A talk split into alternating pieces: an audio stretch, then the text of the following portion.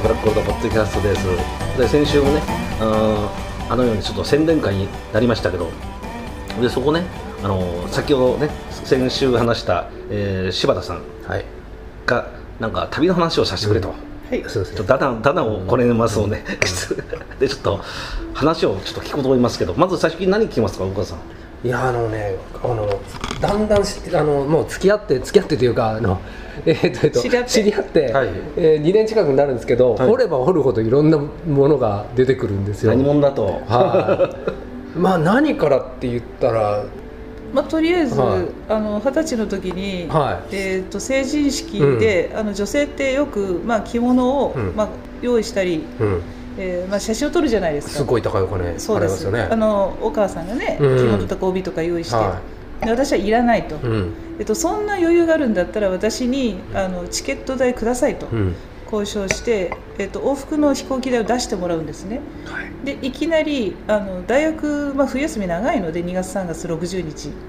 試験が終わった翌日にあの成田空港を出ていきなりロンドン飛んでしまうわけです。で親は往復のチケットしかもらあのくれなかったので、はいはい。えっとまあえっと、2ヶ月分の滞在費30万円私がバイトしたりあのお年玉を貯めたお金を使って、えっと、2ヶ月間バックパッカーをするんですね、はい。うんちょっと待ってください。すごいことが抜けてますよ。はい。時代はいつですか？はい。1980年です。これはすごいですね。地球の荒れ方が創刊されたのが創刊79したぐらい年です。79ですよ確か。あのヨーロッパ編ってしかないんです。一発目この前地球のやり方の元編集長と話したんですけど、うん。一発目ヨーロッパ二発目アメリカそう。第3番目がインドなんですよ。そう、はいでその79一年発目のヨーロッパ編でペラッペラのえなんかペラペラだったんですか？ペラペラ。その理由もこの前聞いたんですよ、はいそう。一冊しかないんです。そう。それと私トーマス・ブック。使ったんですかトーマス・クックの赤い本を持って、はい。そう2冊だけでヨーロッパを旅したんですねこれは貴重だよ。ユーレールパスは自分ユーレルパスはあったので、はい。えっと、ダイヤモンドビジネス。なんかダイヤモンド社が学生向けの安い、すごいこれはねすごい話なんですけど今柴田さんの話貴重なんですけど実は、えーまあ、先週ここでね宣伝させてもらいましたけど、はい。その前の週3週もあって、あはい。元地球のやり方編集長の、はい。あのねはい。藤沢さん。藤岡さん。藤岡さん知ってます、え藤岡な何で知ってるんですか？えっとなんかねパン社のつないでいただいてマジですか？そう。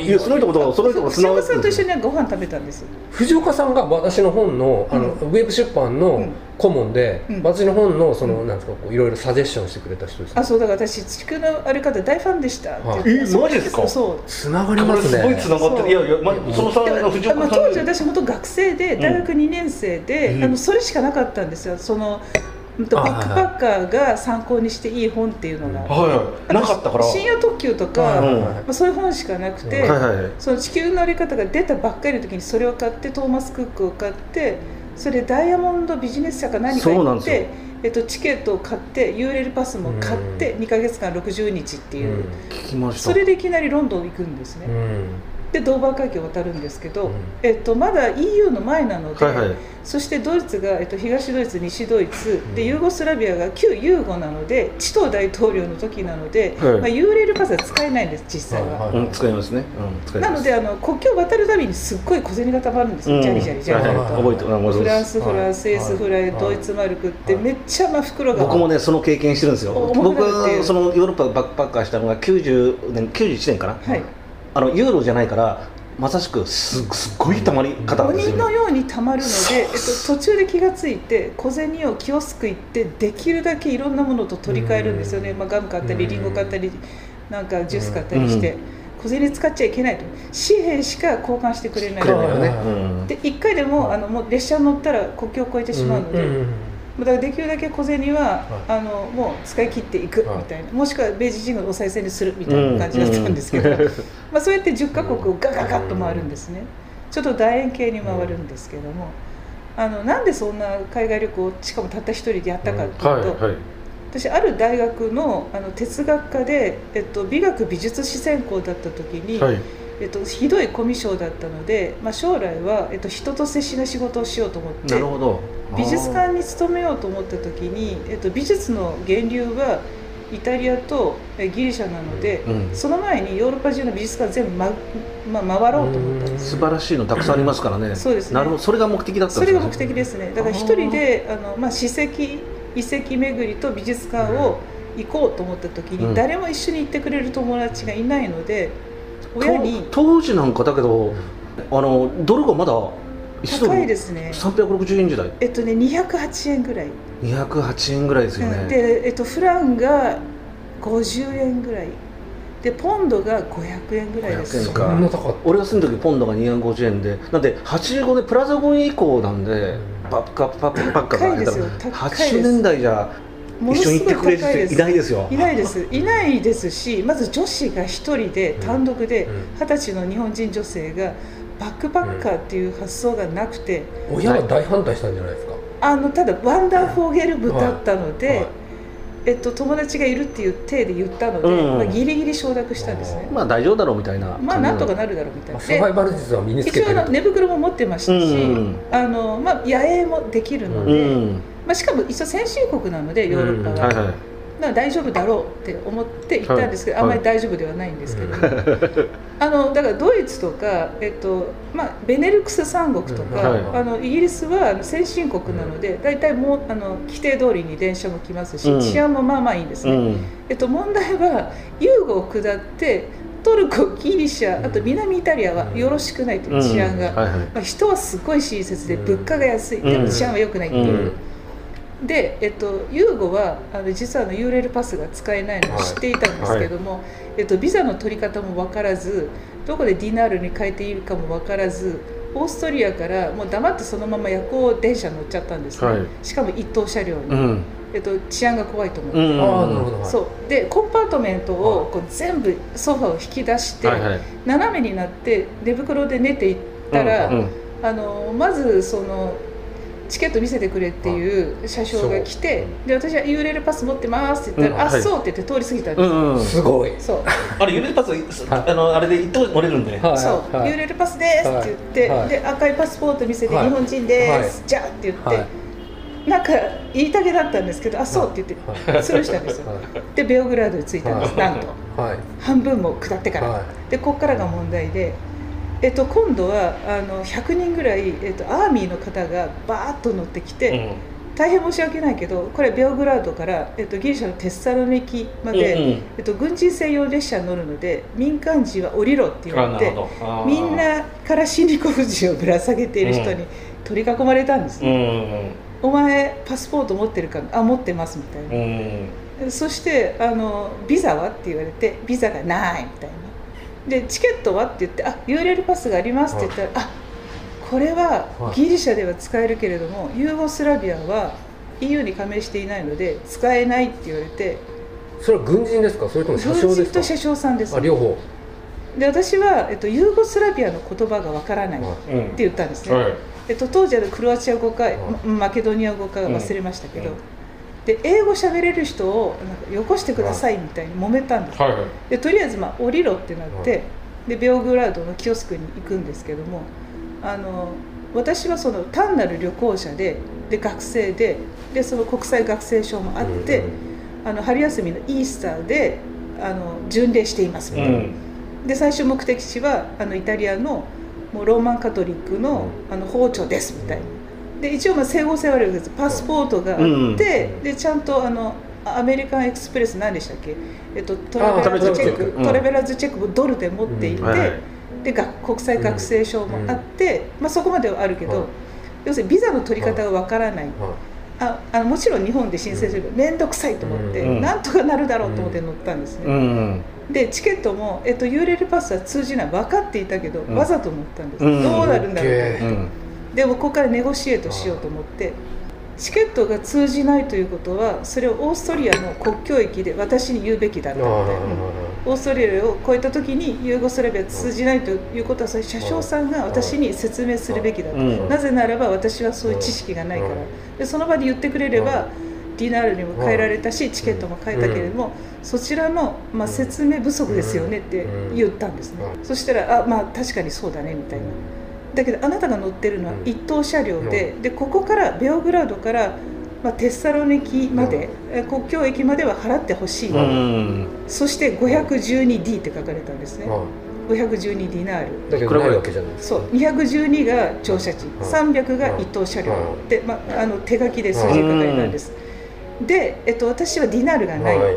ただトラベラーズチェックがある、はどうしますか？みたいな、そしたらうーんってうなって、US ドルは持ってなかったんですか？持ってないです。あトラベラーズチェックでいちいち変えてたんですよ。ありますよ。もう国に行くたびにあの、うん。うん。貯めたくないから、うん。そしたらじゃあもうそのトラベラーズチェックでいいって言われて、はい。それで、えっとね、確かに200ドルかな？2万円ぐらいでいいって言われたの。あ違う。4000だから20ドルかな？20D って書かれたんですよね20ドルでいい。若干安くなったってことなんですか？相当安いですよ。あー。20ドルですよ。4000円。あとそもそもビザはビザの問題はくどういうクリアになってねえじゃないかって。ザはいいって言われてもういいみたいな、はあ。要するにただそのトランジットだけで、はい。通あの通過してるだけなので、はい。まあ、滞在しない止まらないから、はい。まあ、それもいいってはい言われたんです、ユーもゴスラビザいたんですか？ういるい行ったんですよね当時は、へー。本当はビザがいる。要するにね東欧諸国で、うん。まあ、西側諸国ではないっていう本当だったらそれもお金払わなきゃいけなかったもちろんですそうですね。もちろんです、まあ、そもそもはい。あの国境駅からベオグラードも乗車時も払わなきゃいけないしはい。一等車両費も払わなきゃいけないけどで、まあ、全部いいいいからはい。ここから払ってほしいって言われてで、まあ、20ドル約4000ですよね、1ドルが208円あはい当時のうん。リズムで安いと思ったんですけど、えっと、よく考えてはい。ここはユーゴスラビアなので、西側の国よりも物価が3分の1ぐらい安いはずなので、うんってことは 4000×3 なので1万2000円ぐらいか、は実際高いって言おうと思って、ドイツ語ではい「ずやずやトイヤ!」ってわざと取れたんですね、すごい高いはい。どうして？って言ったら、い、やだってあなたが乗ってるのは一等車両だし、一等車だからさいはい。そう。一等車は高いから。えしかも僕たちはベオグラードが無料って言ってるんだよ、はい。はい。もうこれぐらい払ってよって言われて、ああじゃあ分かりました。渋々はい。払ったんです、トラベルチェックで、机の下でガッツポーズでしたけど、はい。で私はギリシャのアテネに恋人がいて、はい。あのあんまり遅れると心配するので、はい。はい。一番早い特急料金、あ特急乗り換えたいって言ったら、2時間後にはい。同じベアグラードからアテネ行きが出るので、それに、まあ、乗り換えてくださいで急に降ろして申し訳なかった。ついてはお昼をご馳走するって言われてそ軍人さんに取り囲まれて、はいお昼をって言われたけどもうなんかドキドキしてしまってものすごい緊張してて。軍人が銃を持ってるってことですよね。あのなんかあんまり楽しくないなと思って、あのコーヒーでいいですはいみたいな、だからこう V の字で、はい。あの10人ぐらいの兵士に囲まれて、はい。あのキオスクではい。コーヒー飲むわけですよ、はい。2時間、あそう2時間待たなきゃいけないですね。そうそうそうそしたらえでもあの軍人はひあのの車両に乗って行っちゃったい行ってないんですか？あでも軍人も多分あのなんか結構待ってて、はい。それ一回全部民間人を出してから、まあ、乗るんでしょうけど、えっと、その軍人専用列車になるっていうのそれがすごいですね。初めて体験してしかもそれがベオグラードだったっていうので、なんて日本と違うんだろうと思って。逆にそれがなかったら通過うまくしてたってことね。そうかもしれないですね、結局テサロニキに入ったらユーレールは使えてしまうので、ああはいはいはい。ただまあ当時の1980年のあの、まあ、ユーゴスラビアって貧しいんですよ。は国が全部、えっと、薄茶色に見えるんですね、うん。建物も風土も荒涼としてて。明らかにオーストリアとかギリシャと違うんです明らかにね。貧しいっていうのがすっごいなんか伝わってきて。バリバリの社会主義国家だったんだであの、まあ、スラブの方々が乗ってくる時に初めて日本人を見るので私もう待合室でもう30人人に囲まれてめっちゃ見られるんですね。ななんか話しかけられはしないんですよいやなんかこう隣の人と喋ってる感じがする。はい。なんか見てほら黒髪の女の人乗ってるよみたいな。珍しいからね。あそうそうそうそう。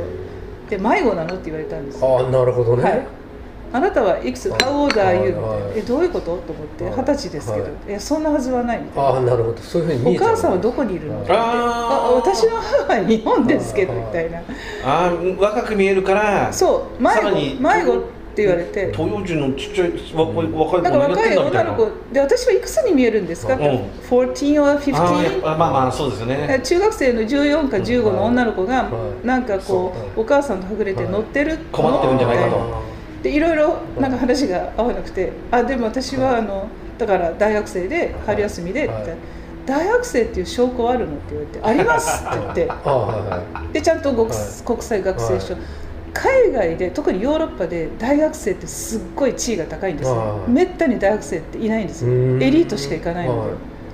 あのめったに大学生って合わないので、はえー、こんなに若い女の子大学生なんだね、みたいな。いすげえ飛び級してるって勝手に思まあそう思うかもしれないですね。えーめっちゃ若く見えるけど、はい。まさかの大学生はいでしかも成人してるみたいな、うん。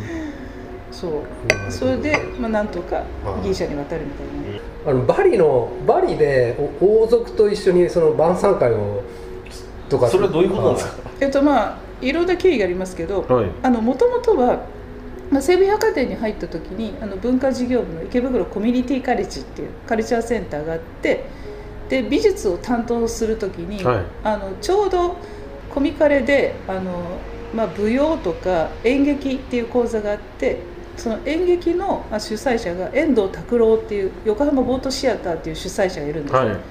でその方があのバリの、えっと、マンダラ王と親友なんですよ、なんで親友になれるんですか？なんか民族音楽とかを研究していて、えっと、マンダラさんが持っているティルタサリっていう舞踊団を日本に招聘するんですね。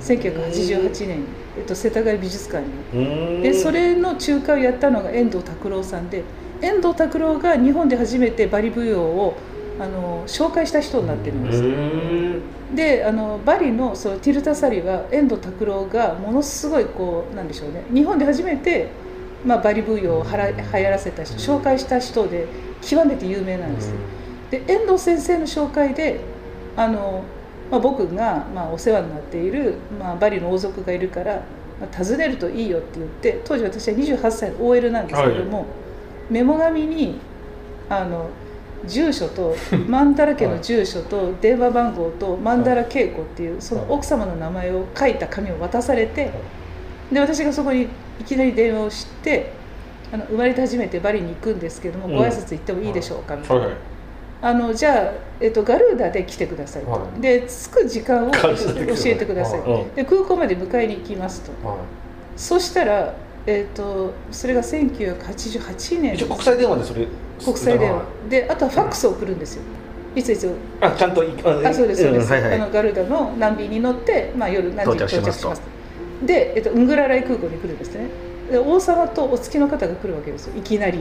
マンダローが。使用人が迎えに来たわけじゃないんですか？じゃなくて遠藤拓郎の友人だからってはい王様と使用人がいきなりあの、まあ、来るわけです。ウングラライ空港に。じゃ空港自体が大変なんじゃないですか？えっと、まあ、ちょっとカオスですよね、滞在先をはい。私プリカレランプリアタンって書いたんですね。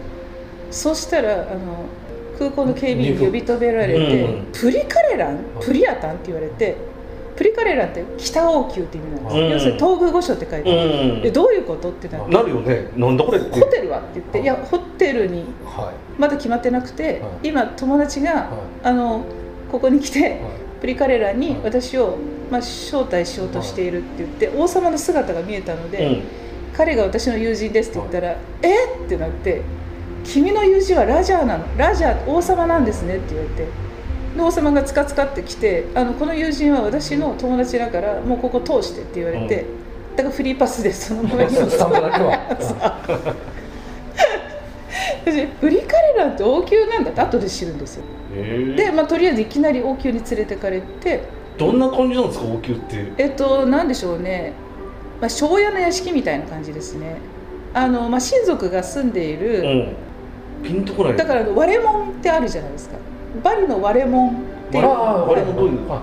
えっと高さがこうなってる。3メートルぐらいのあのガルーダの彫刻がついてる割れ門っていうのがあるんですけはい。ど寺院みたいな。うん。パッと見寺院みたいな。うん。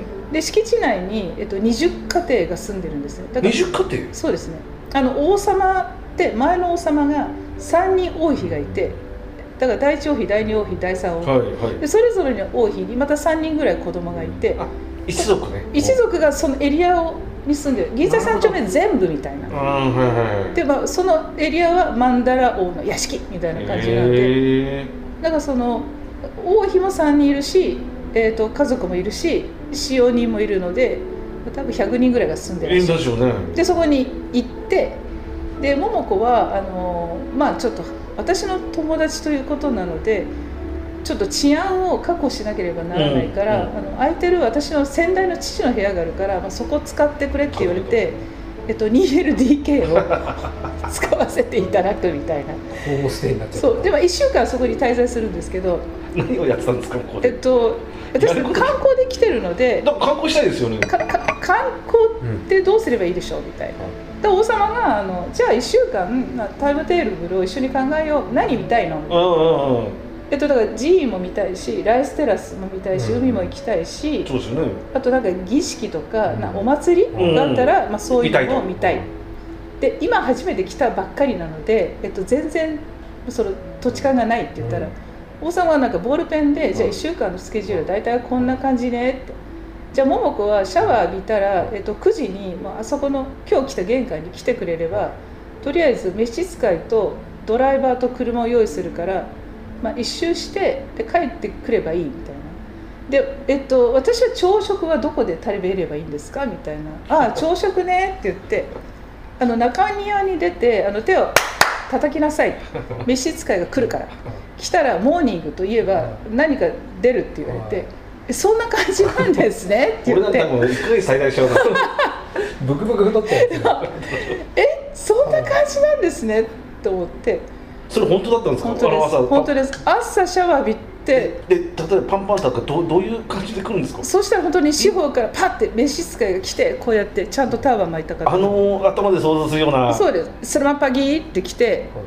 で私が「モーニングプリーズ」って言うとうん「コーヒーティー?」って言あって「ティープリーズ」って言うと5分ぐらい経ってからちゃんと目玉焼きとかサラダとかうん。フルーツとか、えっとバナナジュースとコーヒーがポット付きで来るんですよ。ででこれ滞在費ってどうやって払うのと思ってもういろいろ疑問だらけで。もしかしたら最後そう。すごい100万円ぐらいだってちょっと怖くなるよね逆にねもで王様には申し訳なかったの王妃が日本人女性なんです若い具合に。う。んで曼荼羅恵子さんに私ちょっとあの王様の家とか、はいそう。いう。あの高貴な方のお屋敷に泊まったことがないので、う。んルールがわからないとあの付け届け、はい。心付け、うん。滞在費っていうのは大体1週間でおいくらはぐらいな感じですか？はい。みたいな、ああそうねみたいな。召使いに1000円ぐらい渡してあのチップをあげればいいわって言われていやえた滞在費は？みたいな。滞在費ってでも召使いも結構いるんじゃないですか？召使い2人ぐらいいるんですよ。ああ専用の召使いってことそう。あそれにチップあげるぐらいでいいよ。だからドライバーとその、何？えっ、と通訳してくれる子、英語と日本語が得意な子、はい。はい。までとかかでとか言うんですけど、うん。で彼らにタバコとはい。その500円ぐらい渡してくれればいいわみたいな、うん。でも滞在費渡さないとちょっと落ち着かないですよ、うん確かにね。いやでもそれは桃子さんのお志でって言われたので、えっと、よくわからないけれども、えっと、1日1万円ぐらいの感じでいいですかみたいな、そしたらもうそれはお志でって言われて、どうすどうすりゃいいのこれって。だから7万円をえでも日本円がいいですか？それともはインドネシアルピアがいいですか？ドルがい。いですかそれも好きなきはなんか好きな通貨で言われてどうどうすりゃいいか分かんないよねそうですねだから7困ってない万円をあの白い封は筒に入れて置いてきました。どこに置いてきたんですえなんか萬田恵子さんに。かああびっくりした。はい。こんな感じでいいのかなと思い。ながらだから朝ごはんもつくしはい。夕飯もつくい。えっとだからそのドライバー貸し切りではい。7日間ずーっとあ9時から6時まで付きっきりでガイドして。セキュリティもバッチリみたいな。あそうそうそうそうそうしかもあの途中で王様の親族の結婚式があって、まあ、それも一緒に行こうって言われてまあ、儀式じゃないですか。で私衣装がないので、えっと曼荼羅稽古王妃の丸ごと借りたんです。よ 全部。サイズがあってよかったですね。そう。お互い1 6 0センチお互い着てで着付けしてもらったんですねゴールドのドレスでで一緒に行ったらものすごい周りがざわつくんですよ。なんでですか？ああの王族っていたっけみたいな。いやあの曼荼羅を第二夫人も日本人だそうあーなるほど。でめっちゃ誤解受けるんですね、はい。な日本人ばっかじゃねえかみたいな。曼荼羅稽古も日本人また第二夫人もはい。なんか日本人のねはい。みたいな。なんか私すっごい誤解されてるようですけど大丈夫ですか？はい。大丈夫って言われて大丈夫はないと思いながら、うん。そうやってあの親族の結婚式も行ってで貴重な経験ですね。そう桃子あそこでポトンギギという、その新郎新婦で歯を削る儀式をやってるから、うん。ちょっと写真撮っておいでって言われて、いやそんな失礼なと思いながらあでも行っていいんだったらって言ってめっちゃこう写真を撮りまくるみたいなっていう経験して 帰るすごいな。でそれ以来あのいろんな友達とか家族に話をしてみんなあんまり信じてくれないので、うん。だから毎年わざと友達連れて行くんですよ。そのまたプリカレラに。同じとこに？10年連続行ってで最後は家族も連れて行って。最後行ったのいつですか？最後行ったのはえーっと20年ぐらい前ですけど、まあ、その後展覧会をやるので2018年に。あのマンダラ家っていうのは、えっと、ティルタサリっていう舞踊団の他に、まあ、親族のウブド王家って大きな魔王家があって、うん。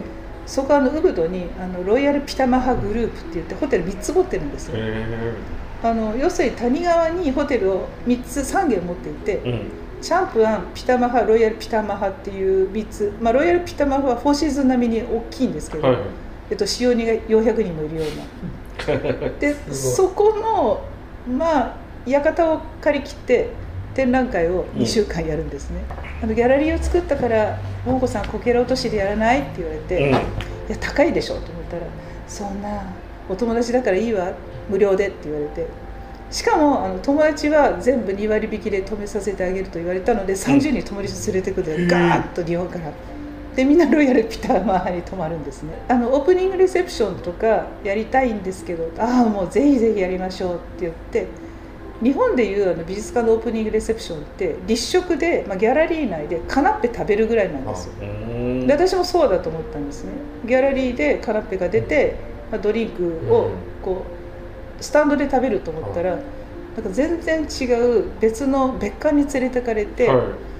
長方形の白い布がかかったあの完全に結婚式会場のノリであのそこが晩餐会場で王様が清掃して座っていて多い人。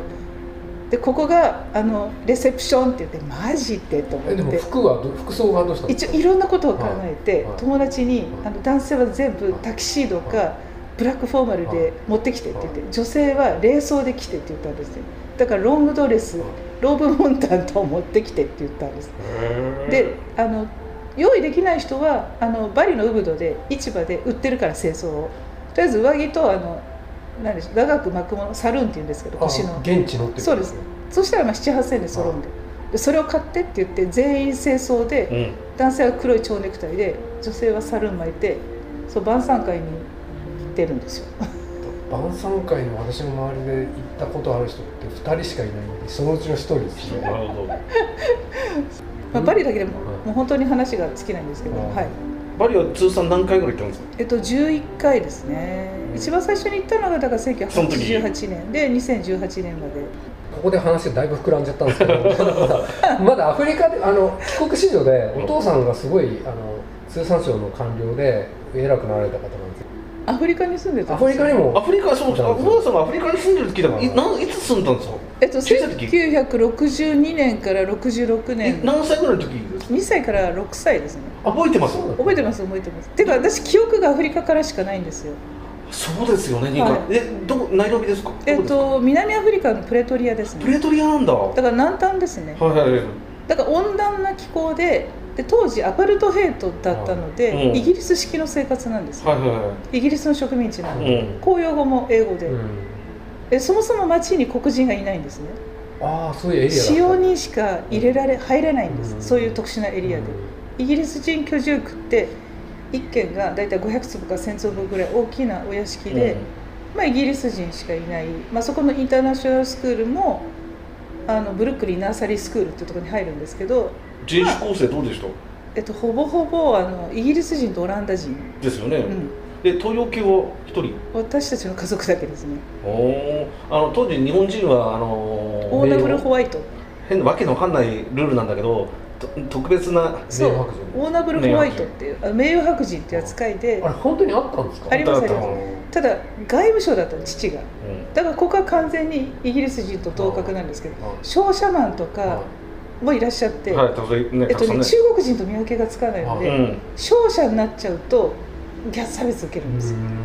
あの外交官でしょっちゅうあの写真撮られたり新聞に載るのでみんなうちの家族知ってるの4人しかいないから、あの私たちはしかもトヨタとか日産のあの宣伝をするために週末はいつもあの日産の車に乗って、えっと、アフリカ中を走るんですね。あの PR 宣伝のために。か商社の人と一緒に、まあ、外務省で接待とか、まあ、交流が仕事なので、えっと、しょっちゅう顔出しするんですけど商社の人っていうのはやっぱりその見分けがアジア人とわからないのですごい差別を受ける。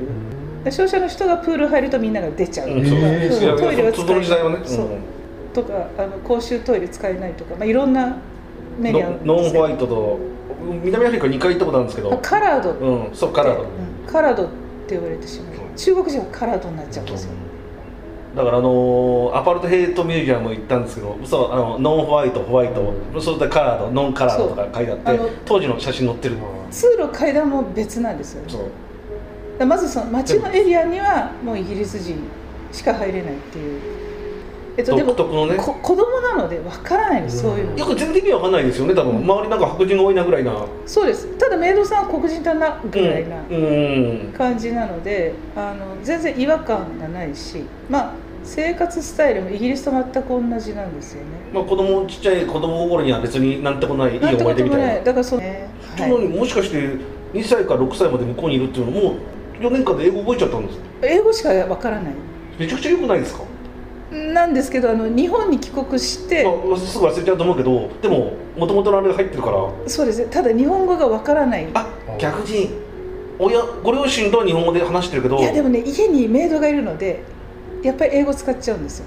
お父さんってやっぱりそんなに忙しくて帰ってこれない感じいやほとんどもうあの領事館に行ってあで母とメイドと私と弟なのでで私もやっぱり幼稚園に行ったり友達はみんなうん。イギリス人なので、うん。あ当たり前のように英語で話しちゃうから。英語がメインなので日本語親同士が、まあ、家の中で喋れるのは日本語かもしれないけど圧倒的にやっぱりアフリカでの生活は英語が主体なのでだから英語から入ってしまったので、えっと、日本語が喋れないわけです。最初じゃあ、えー日本に戻ってきて学校入ってそしたらやっぱり周りから全然何言ってるか分かんない。あえそのレベルなの？友達同士で子供の会話あるじゃないですか、はいはい。あれ？え？って感じ。あ全然分からない。あとシシステムが分からない。あ面白いですねそれね。あのその上着あ上履きをあじゃない。普通の靴を上履きに履き替えて教室に行くっていうのも初めて知ってあとカリキュラムが日本ってきっちりしてるじゃないですか。ますよね。国語算数理科社会、うん。アフリカはインドアとアウトドアっていうあのそうワークしかないので、うん。えっと、裸足だったしすごい窮屈な感じがするんですね。だから日本は母に教わるんですよ。学校から帰って。だから自分の名前をちゃんと書けるようになったのは多分小学校3年ぐらい。じゃあ最初持ってきていやちょっと苦労した。そうです。よ日本語を勉強しあなきゃいけない。確かに。あそう言われれば、会話がそんなうまくないんですよ。ヒアリングはなんとなく分かりますけど、うんうん。あの自分の言葉で自分の意見を言えない、うんうんなので小学校低学年でつまずくんですよね。あの当時帰国子女も少なかったですし、今になればねもう、まあ多いですけど。その辺にいるけど。そうそうそう幼稚園小学校海外よくある。うん。あのまずその、ね。海外渡航があんまりこう高いのでドルが。1ドル360円なので、うん。自由化されてないんですね、えっと、そもそもあの南アフリカ直行便がないですし、うん。羽田空港しかないですしだから BOAC っていう飛行機、えっとむかえっと最近 BA になったの BA うん。英国航空、うん。前は BOAC っていう飛行機がうん最初タイでトランジットしてそれでインドでトランジットしてカラチかな。でもう一回キンシャサか何かでトランジットしてアフリカ行くみたいな、そうなんです。昔。なんかものすごい遠いんですよアフリカが、うん3泊4日ぐらいで、うんでやっと入るみたいな。疲れちゃいますね移動だけで。相当大変だったと思います、まあ、南半球でしかも斜めに向かっていくので、うん。まあ、ブラジルぐらい遠いと思う、まあ、実際はあのヨーロッパの方の避暑地だったり、うん。うんうんまあ、ダイヤモンドがよく取れるので、当時は治安がそんな悪くなかったんじゃないですかね。あの厳しいアパルトヘイトなのでいいんですよ。確か、うん。うん、逆に。それからだんだんあの黒人が暴動を起こしたりしてこんなこんなこんな世の中おかしいので、うんどんどん治安悪くなって。そう。うん。60年代は植民地でイギリス人が統治してたのでわ割といいんですね。そうダイヤモンドドとか取ってもう富をかっさらって。そうですね。そう。だからそのミュージアム現地ってミュージアム行ってやっぱその歴史とか学んでる時も本当にもう、ままあ、黒人側からすればね、うん。もう抑えられてかわいそうだけど、うん。もう治安を保たれてあの経済力も隣と隣のナビビと並んでかなり高かったんでね、そうです。鉱石と確かダイヤモンドの産出国。あそう英語はあの日本に帰ってくるじゃないですか、はい。で話すチャンスないじゃないですか。そうですね。え忘れました？廃れましたね。